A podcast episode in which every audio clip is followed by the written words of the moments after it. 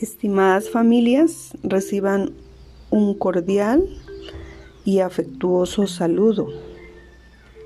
Hoy tendremos la lectura que se llama Un cuento de nunca acabar.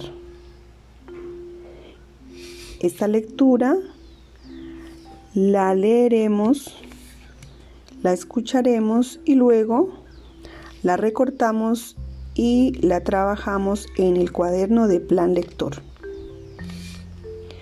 Un cuento de nunca acabar. Los deberes y los derechos son como las dos caras de una hoja. No puede existir la una sin la otra. Los niños, como todas las personas, tienen unos deberes y no hablamos aquí de deberes escolares, sino los deberes que exige una convivencia justa. Conviene recordar que los derechos de una persona acaban donde empiezan los de otra. A esto le solemos llamar respeto y el deber de respetarnos, empezando por hacerlo con nosotros mismos es el principal deber que toda persona de cualquier edad tendría que cumplir para poder conseguir entre todos la otra cara de la hoja, es decir, la de los derechos.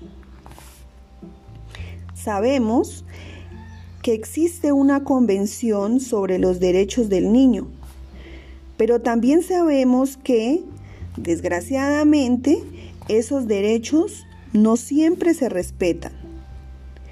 Esto no ocurre como mucha gente cree, solamente en los países pobres, pues ocurre en todos los países del mundo, incluido en el nuestro. Es pues importante que tantos niños como adultos conozcamos bien los derechos del niño para poder denunciar su incumplimiento y para reivindicar que sean respetados, aunque sepamos que esta es una larga y ardua tarea. La Asamblea de las Naciones Unidas proclamó la Declaración de los Derechos del Niño el 20 de noviembre de 1959 Veinte años después se aprobó la Convención sobre los Derechos del Niño y todavía hoy se sigue atentando contra estos derechos por todos los rincones del mundo. De modo que la lucha por su defensa parece efectivamente un cuento de nunca acabar, ante lo que no debemos rendirnos jamás.